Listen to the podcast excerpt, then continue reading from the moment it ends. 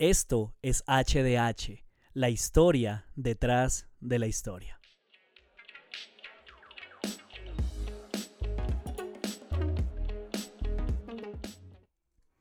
Episodio número 9. Un saludo a todos ustedes que me están escuchando. Muchas gracias por estar ahí fielmente semana tras semana. Eh, la meta es seguir siendo constantes, seguir siendo esforzados, pues para poder alcanzar a un número mayor de personas, no con fines diferentes a los de poder ayudar a que este conocimiento pues también alcance a quienes no tienen la posibilidad de ir a un seminario. Ese siempre ha sido la razón y esa seguirá siendo la razón sin importar la cantidad de, de personas pues que nos escuche. Aunque eso no quiere decir que no haya nadie que nos escuche, pero eh, es importante, es importante tenerlo claro. Lo hacemos porque pues nos nace el deseo de, de sembrar, de invertir y pues de una u otra manera a medida que otros crecen, yo también estoy creciendo, así que me alegra muchísimo eso. Es un privilegio el que tengo y espero que ustedes también lo vean de esa manera. Así que pues bienvenidos una vez más. Si usted es la primera vez que nos escucha, pues bienvenido. Este es un espacio donde queremos aprender la razón eh, por la cual creemos lo que creemos, que hagamos una, si se puede decir de esta manera, una disección a nuestra fe en muchas áreas y que no solamente nos dejemos guiar por el corazón o por experiencias, sino que también eh, tengamos eh, argumentos de peso de diferentes áreas, pues sobre los cuales también defender nuestra fe, ¿no?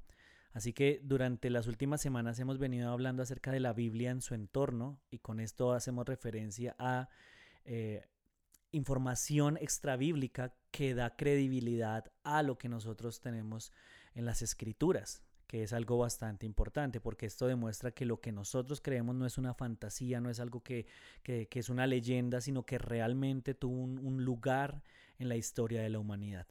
Así que hemos venido haciendo ese recorrido de, de la historia de Israel, de la nación de Israel, y ya nos encontramos eh, a punto de, enfrentarnos a uno de los sucesos más importantes eh, en la historia judía, que es el destierro precisamente. Eso lo vamos a tratar la próxima semana. Y luego ya nos adentraremos, ya estamos también casi llegando a la parte donde queremos cerrar este ciclo histórico que es el escenario, digamos, eh, el contexto social, religioso y cultural en el que Jesús viene a este mundo, que, que va a dar luz acerca de muchas de las cosas que él enseñó, de las cuales él habló también. Así que hoy nos compete hablar acerca de eh, el reino de Judá. Hace ocho días hablamos del reino de Israel, hoy quiero que nos metamos de lleno con el reino de Judá. Bienvenidos, creo que es la tercera vez que se los digo, así que sin más preámbulos, vamos a empezar porque hay mucho material que cubrir.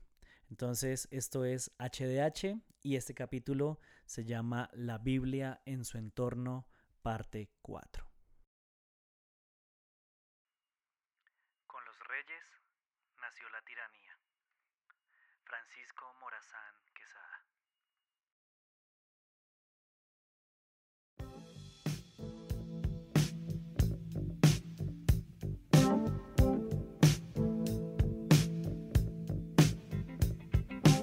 May be an ambassador to England or France. You may like to gamble. You might like to dance. You may be the heavyweight champion of the world. You may be a socialite with a long string of pearls, but you're gonna have to serve somebody. Yes, indeed, you're gonna have to serve somebody. Well, it may be the devil or it may be the Lord, but you're gonna have to serve somebody. Bob Dylan. Bob Dylan. Gotta serve somebody. Y de pronto usted podrá decir, creo que me equivoqué de podcast, creo que cambiaron. Este era un podcast de teología que hace sonando una canción que ni siquiera se cantaría en la iglesia pero pidiendo las excusas convenientes, creo que eh, es una canción que retrata realmente lo que fue la historia del reino de Judá, hasta donde la vamos a tratar. Esta canción de Bob Dylan habla acerca de que sin importar la posición, el lugar que ocupe una persona, todos tienen que tomar la decisión de a quién servir.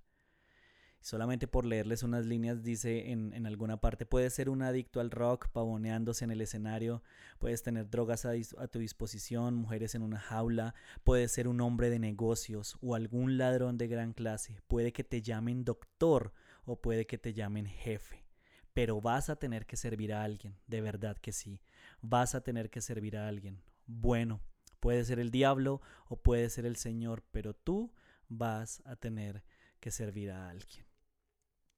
Y es que, como les decía, Judá retrata exactamente lo mismo, saltándome unos minutos más adelante de la explicación que les voy a dar, del recuento que les voy a hacer a nivel histórico, nos vamos a dar cuenta de que, eh, de que, de que Judá, perdón, eh, todos los reyes que se levantaron siempre estuvieron sometidos a otras personas. Siempre fue una nación que sufrió a causa de eso. Siempre tuvieron a alguien por encima de ellos. Y pues en últimas, volviendo a lo que hablábamos eh, hace unos episodios, todo partió del hecho de que ellos se olvidaron, de que decidieron eh, dejar a Dios de lado y convertirse en sus propios reyes sin darse cuenta que si Dios no está encima, por encima de, de una nación, algo más lo estará, siempre va a ser así. Ahora, ubiquémonos contextualmente para que comenzamos este viaje. En la estela de Tel Dan, que yo les también les mencioné la semana pasada, que es una, una piedra en la que hay unas inscripciones, digámoslo llamándolo así como, espero que ningún arqueólogo ni ninguna persona que sepa se ofenda, pero, pero es como para hacerlo más simple, que es una piedra que trae unas inscripciones muy antiguas de alrededor del siglo IX Cristo. Se habla de Judá, pero no se habla en términos eh, asombrosos ni majestuosos, sino que se habla como una tierra poco poblada, con muchos pobres y una tierra con escasos recursos. Se habla acerca de que los habitantes de, de, esta tierra se enfocaban en labores agrícolas como por ejemplo el ganado y cultivo de cereales, de vides y de olivos y pues tenían unas labores comerciales pero eran muy muy básicas, muy sencillitas. Y el asunto, lo que los afectaba eh, en gran medida es que las grandes rutas comerciales que atravesaban el norte, recuerdan en Israel, no pasaban por esta zona. Así que los retrasos, si se puede decir, los atrasos en todas las áreas, pues eran muy, muy notorios. Solamente cuando los asirios empezaron a conquistar más y más terreno, el imperio asirio me refiero, es que se empieza a tener registro eh, histórico de lo que sucede en este reino. El documento más antiguo de los conocidos hasta ahora, donde aparece el nombre de Judá y el de uno de sus monarcas, es una lista de reyes y gobernantes que pagaron tributo a Tiglat-Pileser III de Asiria. Y se trata de una inscripción del 729 encontrada en Nínive y que actualmente está en el British Museum. Esa dice lo siguiente, déjenme compartirles un pequeño extracto. Recibí el tributo de Kusaspi de Kumuhu, de Urik, de Cue, de Sibiti, Beel, de Enilu de Hamad. Y viene una lista interminable de nombres. Y uno pensaría que con este efecto de voz, pues uno seguiría leyendo. Pero no son muy difíciles. Saltémonos hasta donde nos interesa. De Yauhasu o Akaz, de Yaudú, que era Judá. Recibimos oro, plata, estaño, hierro, plomo, vestidos multicolores y de lino, vestidos de su país, púrpura roja, productos del mar y de tierra firme, cosas deseables de su país para un tesoro real, caballos y mulos de tiro. Más adelante, Judá comenzó a crecer. Comenzó a crecer no porque se hicieran más fuertes eh, a nivel militar, sino porque, como ustedes saben, en la parte norte, en el reino del norte, pues ya se comenzaban a ver las, los destierros por parte de estos imperios, del imperio asirio. Entonces muchos israelitas migraron debido a los ataques que estaban experimentando en cabeza de ellos, ¿no? Y se calcula que Jerusalén pasó de mil, escúchenme bien, a quince mil habitantes en poco tiempo. Entonces, luego de que ellos dejaron, luego de un tiempo, de que dejaron de pagar tributo, pudieron invertir en construir murallas, fortalezas para defender el reino, pozos de agua y un canal que pues transportara exactamente la misma. Y Sennacherib, que es un personaje que aparece en la Biblia también, como era previsible, pues él organizó una campaña eh, espectacular contra esa coalición que había organizado el rey de Jerusalén. las tropas asirias conquistaron el territorio filisteo y entraron a Judá por un lugar que se llama la Cefelá. Y el prisma, algo que se conoce como el prisma hexagonal de arcilla de Sennacherib proporciona algunos detalles de esas campañas, pero pues no lo voy a leer. Si usted quisiera consultarlo, bien pueda, de verdad que sería maravilloso que profundizara. Sin embargo, en este conflicto la defensa sí funcionó y los asirios no tuvieron la oportunidad de destruir la ciudad ni de apoderarse de, esta tierra, entonces tuvieron que conformarse, entre comillas, con recibir solamente pues un tributo que no era pequeño, pero de ahí para allá no, no, no pudieron hacer nada más. Y con el paso del tiempo, de hecho, esta se fue convirtiendo en la política de, este imperio, ¿no? Respetar la independencia de las naciones que, que, que ellos conquistaban, siempre y cuando pues fueran fieles y pagaran lo que ellos solicitaban en cuanto a tributo.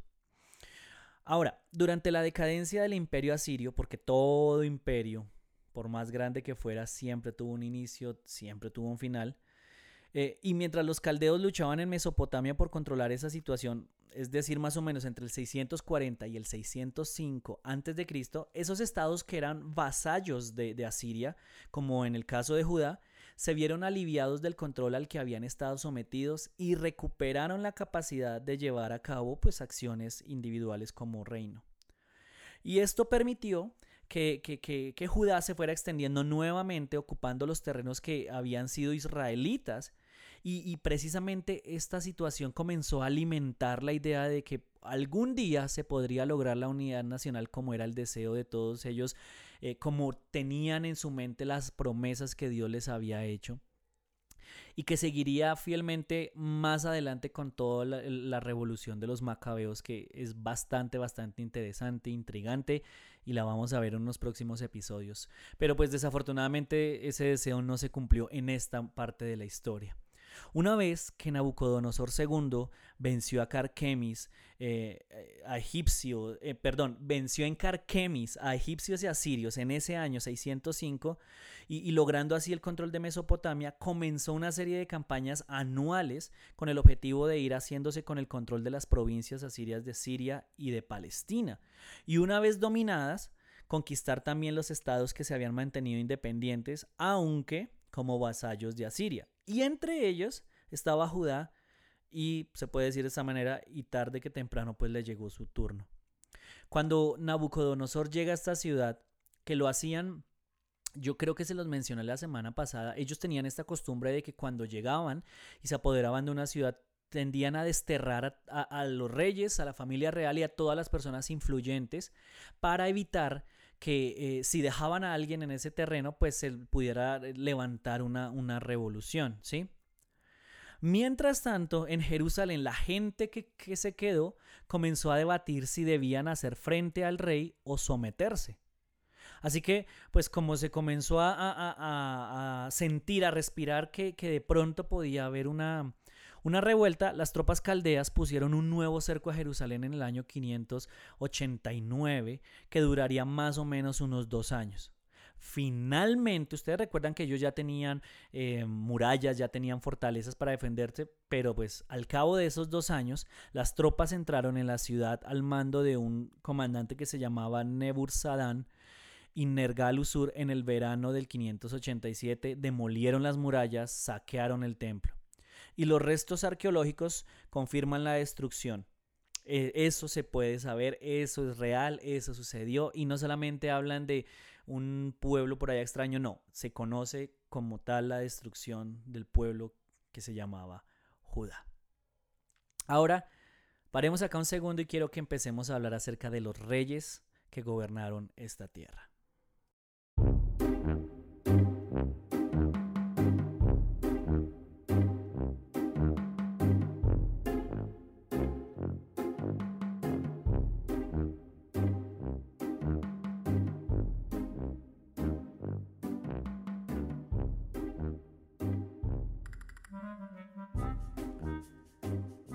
Luego de morir Salomón, pues como ya, ya se había empezado a ver lo de la sucesión dinástica, lo tratamos también la semana pasada, pues lo lógico era que su hijo le, le sucediera y así sucedió.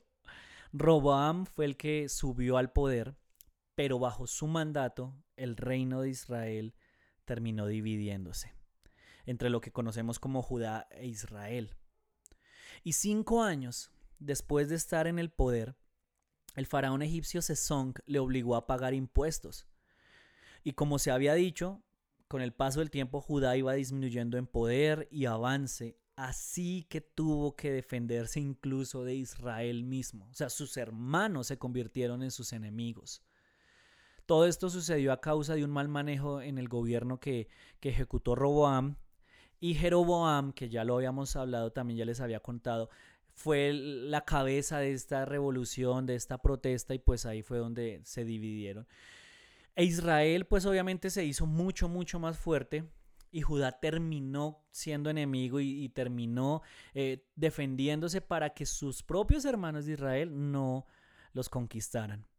Y esto llevó a que Asa, nieto de Roboam, rey de Judá, se uniera con el rey de Damasco para no ser sometidos eh, por parte de Israel. Y adivinen cuál fue el trato que tuvo que hacer con el rey de Damasco. Tener que pagarle tributo también. Ahora, los reyes siguientes de Judá aparecen ya como vasallos de Israel y también de otras naciones, obligados siempre a apoyar las expansiones militares de estos pueblos.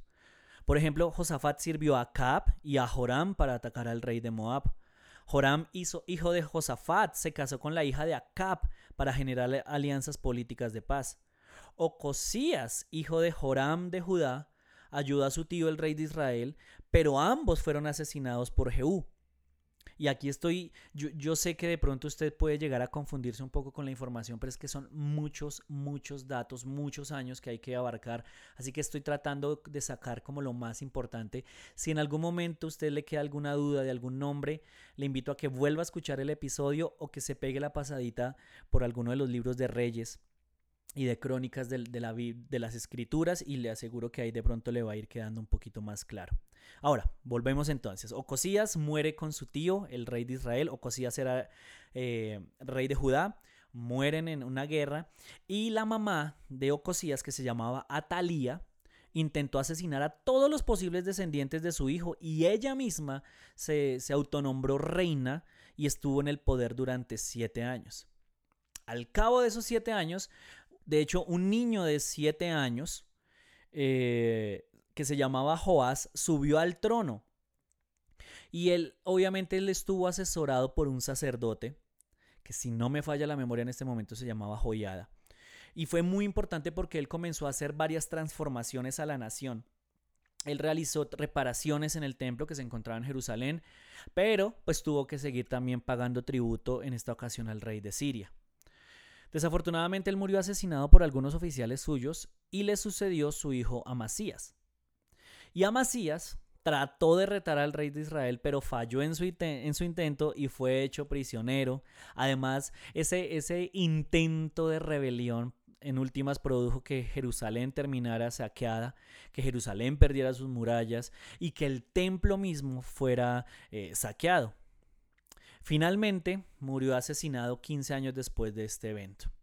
Azarías, ya vamos avanzando, hijo de Amasías, subió al poder entonces, pero también desafortunadamente contrajo lepra, aunque ahí hay que aclarar algo y es que la Biblia eh, menciona como lepra muchas enfermedades que se daban en la piel, pero pues de acuerdo a la, a la ley levítica, eh, era algo, algo bien complicado de tratar. La gente tenía que ser aislada y eso fue lo que sucedió con Azarías. Pasó sus últimos ocho años en una casa de retiro mientras su hijo Jotam tomó las riendas del reino. Sin embargo, el reinado de Jotam fue bien, bien complejo ya que el rey asirio Tiglat-Pileser III iba a cambiar el panorama de la región. Acaz, hijo de Jotam, se dirigió años después directamente a Tiglat-Pileser pidiéndole que interviniera, o sea, que los ayudara. Adivinen cómo lo iba a convencer. Sí, señores, a cambio de pagarle otro tributo. Y era la ocasión que el monarca sirio esperaba para hacer frente a Siria e Israel. Y con esa excusa, de ayudar a, Judá, comenzó las campañas militares contra ambos que terminarían primero con la, con la conquista de Damasco y después con la rendición definitiva de Samaria y la caída del reino de Israel. Pero nada más tomar los asirios de Damasco, eh, Ahaz se trasladó, Acaz, perdón, se trasladó hasta allí para hablar con Tiglat-Pileser y pues manifestarle su sumisión, ¿no? Como que listo, ya, ahora somos siervos suyos, eh, por favor, no nos vaya a hacer nada, nosotros estamos aquí para servirle. Al principio, un número considerable de refugiados israelitas fue llegando a Judá, escapando del peligro asirio que los amenazaba, y muchos de ellos fueron asentándose en Jerusalén. Y tras la caída de Samaria, los que pudieron escapar de manos de los asirios también llegaron a, esta, a este reino, a esta ciudad. Así que con la llegada de los migrantes, una parte positiva fue que la economía fue creciendo y en cabeza de ahora el rey Ezequías, años después, tomaron la decisión nuevamente de rebelarse, pero esta vez ya no contra Israel porque ya no existía, sino que esta vez decidieron rebelarse contra los duros de los duros que eran los asirios. Además, buscaron apoyo en el rey de Egipto y con el caldeo Merodac Baladán. Y a sabiendas de que esto iba a causar problemas, entonces eh, Judá fortaleció las defensas, se preparó para un fuerte asedio y un asedio que finalmente iba a llegar. Y la ciudad, aunque fue sitiada, no pudo ser saqueada, pero nuevamente sí obligada a pagar un tributo que duraría varias décadas hasta el reino de un hombre que se llamó Josías. Ahora, cuando Josías, comenzó a reinar, ah, eh, ya estaba otro rey asirio, que en este caso se llamaba Asurbanipal, ya era anciano, ¿sí? Y entonces ya el imperio, también preciso en esa época, el imperio asirio comenzaba a declinarse. Había cesado su actividad expansionista y cada vez tenían más dificultades para recaudar los impuestos de los reinos vasallos. Y esto permitió que Josías pudiera utilizar esos fondos para llevar a cabo importantes obras públicas en Jerusalén, restauró el templo y arregló las fortalezas militares. También reforzó sus posiciones en el sur, amplió los dominios de su reino por el oeste, recuperando el control de Laquis, de Geser, en la Cefelá que yo les había mencionado, y también hacia el norte, avanzando hasta Betel y haciendo sentir su influencia incluso más al norte en territorio de la provincia asiria de Samaria. Pero, igual que los demás reyes, que la mayoría, murió al tratar de hacer frente al faraón Necao. Y, y, lo, y, lo, que me causa risa no es que hayan muerto, lo que me causa risa es precisamente eh, que el patrón se repitió una y otra vez, una y otra vez.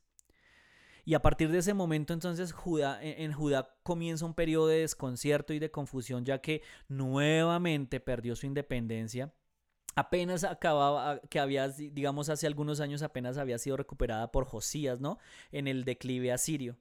Pero ahora, aunque terminó siendo por poco tiempo, fue el faraón Necao, el faraón vencedor, quien tomó el control de eh, Judá.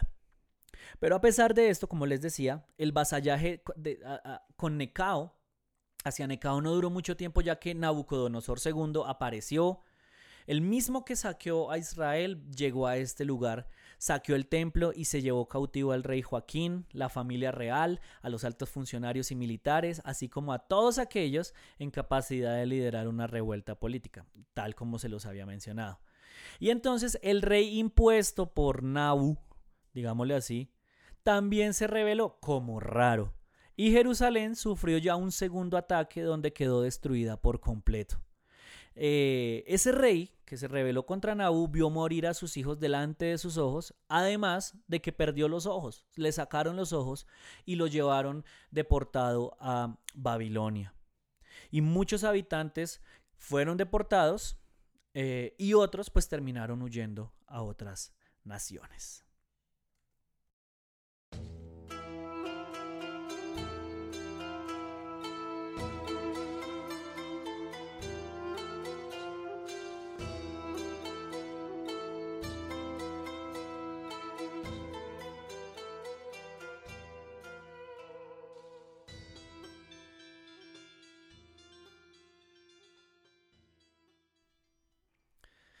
Ahora, para que terminemos este episodio, quiero que hablemos acerca del panorama religioso. Ya hemos venido tratando todo el panorama histórico.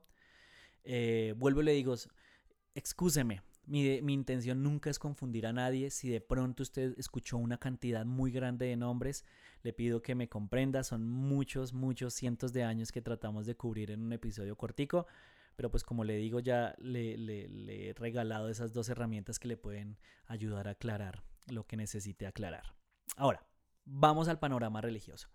Aunque la nación se podía llamar que era una nación monoteísta, una nación que adoraba a Jehová, en el tiempo de Salomón, este rey permitió que en sus territorios hubiera culto a otros dioses.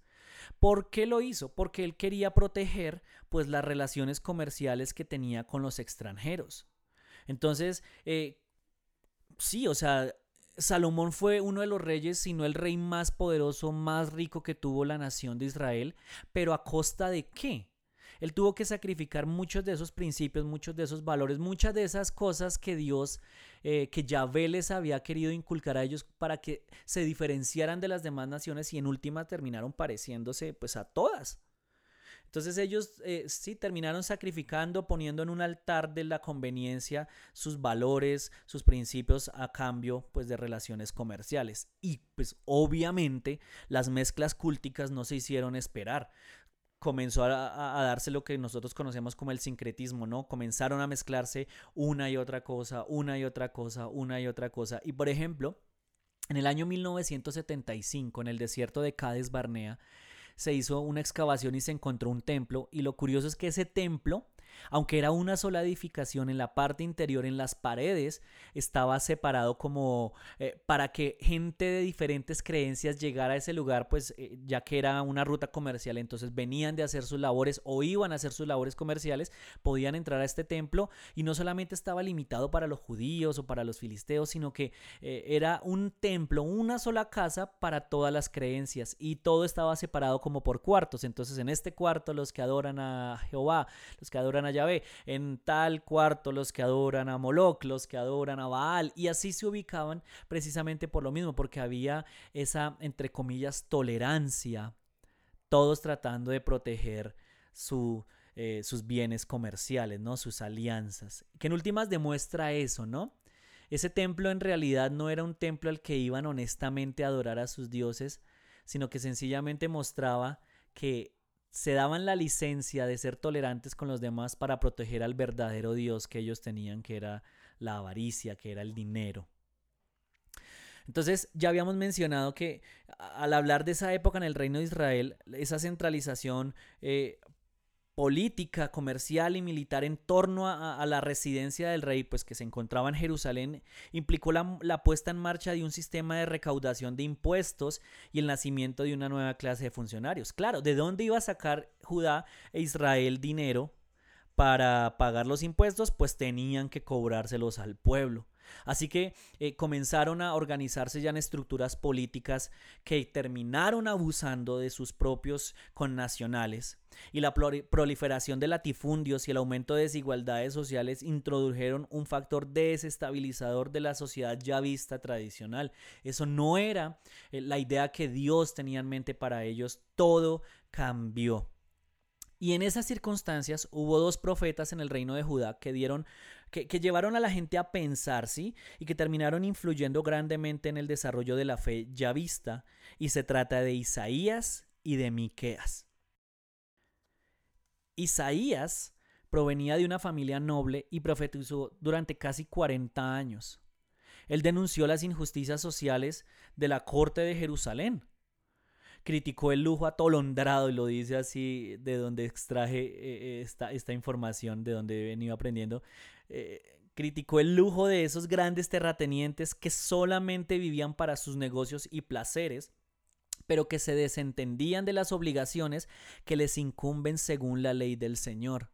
Y esto no solamente aplicaba para, para la parte política, sino inclusive para la parte religiosa, porque los, el sacerdocio se iba haciendo más y más poderoso, se iba haciendo más y más rico. Se les olvidó que Dios los había puesto allí en esas posiciones para que sirvieran a la gente.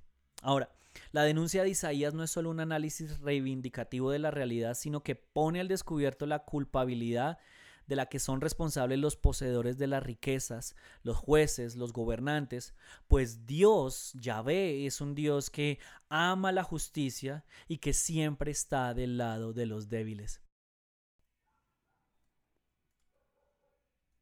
Y esto me lleva a pensar en que hoy en día es muy fácil eh, debido a nuestras perspectivas políticas en muchas cuestiones, y no me quiero meter en política, pero sí quiero aclarar algo, que todo aquel que, que se levante contra el status quo siempre es tildado de terrorista, siempre es tildado de, de, de no someterse a la autoridad, pero es que la Biblia misma nos enseña que uno no puede callar frente a las atrocidades, uno no puede callar frente a las injusticias y de hecho esa, esa es un, ese es un papel, una característica importante de lo que era la voz profética.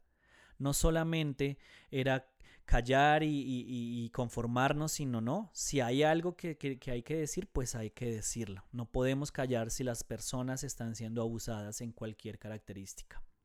Cierro el paréntesis ahí. Y con este detallito, también eh, Isaías también hizo parte eh, como, como consejero en las políticas exteriores, ¿no? Ayudó. Ahora, vamos al lado de Miqueas para ir cerrando. La denuncia de Miqueas se dirige contra aquellos, según Miqueas 2.2, por ejemplo, contra los que codician campos y los que arrebatan casas y las toman, los que oprimen al varón y su casa, al hombre y su heredad. Y de hecho, a causa de eso, él menciona y dice las consecuencias de esto van a ser terribles. Miqueas 3:12. Por eso, por vuestra culpa, Sión será arado como un campo, Jerusalén será un montón de escombros y el monte del templo un cerro silvestre. En otras palabras, si bien estos imperios asirios, babilonios eran terribles, aún los egipcios, no necesariamente fue porque Dios no estuviera interesado en su pueblo, porque lo hubiera abandonado, sino como consecuencia de todas las injusticias, de todas las perversidades también que, que se habían levantado en la misma nación. Y esto no, no aplica solamente a, a, los que tenemos una fe en Dios o algo así. La vida misma es un modelo de que todo lo que uno siembra, eso también termina cosechando. Y si se siembra injusticia, eso es lo que se va a cosechar. Ahora, finalicemos con este detalle. Durante el reinado de Ezequías también se hizo una reforma que buscaba restaurar la alianza con Dios, ¿no? Y por eso fue que, que, ellos entendían, esto nos está sucediendo porque nos hemos olvidado de Dios, de lo que Él nos mandó. Así que Ezequías quitó los lugares altos, destruyó las estelas, cortó las aceras, también hizo pedazo la serpiente de bronce que había fabricado Moisés porque los israelitas le seguían quemando incienso en aquel tiempo y la llamaban Nejustán. Eso está en Segunda de Reyes 18 por si lo quiere leer. Sin embargo, pues los reyes que vendrían después de él promoverían el sincretismo, ya que en el afán de congraciarse con los asirios permitieron el culto a deidades paganas. Y se puede resaltar los cultos astrales y a Moloch, por ejemplo, donde sacrificaban a los niños. Los niños eran asesinados. Y ese es precisamente el contexto en el que aparece Josías y lo que lo impulsa a realizar una reforma. Y cuando Josías muere, el pueblo y los líderes de la reforma eligieron a Joacás para sucederlo, pero pues esto no le gustó a Egipto y solo tres meses después fue detenido por Necao y sustituido por un hombre con más afinidad a sus intereses y menos comprometido con el movimiento reformista, como era Joaquim, que enseguida hizo cargar el peso del tributo que debería pagar a Egipto sobre el pueblo. Ahora, la solidaridad entre dirigentes y gente del pueblo que había caracterizado el ambiente de la reforma se rompió. Y las diferencias entre los bandos, así como las luchas internas entre los dirigentes, terminarían por propiciar el hundimiento definitivo de Judá. Por su parte, los sacerdotes del templo, que tras la unificación de todo el culto a Jehová habían crecido excesivamente en autoestima, se desentendían del cumplimiento de la ley de Dios y toleraban todo tipo de injusticias, confiando con una seguridad temeraria que nunca les faltaría la protección que Dios dispensaba desde su santuario. En el año 605, que es, ya dimos otra vez la vuelta, si usted se ha dado cuenta hasta este momento. En esa, en esa batalla de Carquemis, eh, ahí se acabó el poder asirio y obviamente también eso fue un freno para, para el, el, faraón, para los egipcios. Y comenzamos a ver cómo aparece Nabucodonosor. Y en ese mismo escenario del destierro es que aparece Jeremías. Jeremías hace un llamado apremiante de atención para que se reflexionara y se volviera al Señor. Y el reino de Judá se desintegraba en debates sobre las estrategias políticas que serían más adecuadas para afrontar la difícil situación que atravesaban. lo que se veía, digamos, a nivel religioso no era más que precisamente eso, religiosidad, puras apariencias que no tenían influencia en los corazones ni en la vida real, donde la gente vivía al margen de Dios y de la justicia. Y Jeremías entonces insta al pueblo a someterse bajo el dominio asirio, lo que los demás profetas decían que no, que tenían que mantenerse. Él dice, no, tenemos que someternos, pero desafortunadamente, como ya lo vimos, el rey no escuchó y esto terminó en la destrucción de Jerusalén. Y el libro de lamentaciones es el que cuenta el estado en el que quedó la ciudad santa.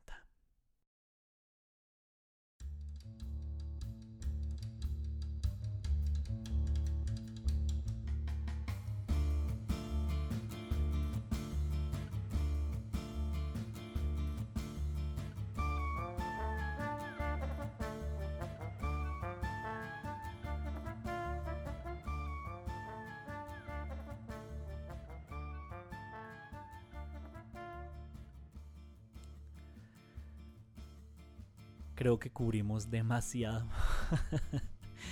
demasiado, demasiado, pero era importante para poder avanzar. Pero bueno, no quiero ya alargarme. Solamente quiero decirle lo siguiente. Si usted en algún momento siente que se pierde, por favor, eh, dele la vuelta, dele la vuelta, dele la vuelta al audio o a las escrituras y creo que encontrará el lugar donde, donde está. Básicamente lo que traté de, mencionarles fue primero eh, la historia, digamos un contexto histórico de Judá, Luego quise llevarlos a hablar acerca de los reyes y por último los profetas. Entonces por eso es que ustedes sintieron de pronto que volvíamos, íbamos y volvíamos y nos encontrábamos con los mismos personajes. Era debido a eso que yo quería ubicarlos pues a ustedes en la historia para que pues se den cuenta que como les decía al principio no son cuentos chinos. Esto sucedió, tenemos evidencia histórica fuera de la Biblia y fortalece pues obviamente nuestra creencia, fortalece nuestra fe, pero también nos da argumentos para seguir, pues obviamente, hacia adelante. Entonces, no siendo más, espero que la próxima semana me puedan acompañar de igual manera. Vamos con el próximo episodio, ya casi llegamos a donde quiero llegar y nos vamos a introducir en otros temas que me parecen importantes acerca de pues nuestro pensar teológico. Entonces, un abrazo a la distancia, que estén muy bien. Chao.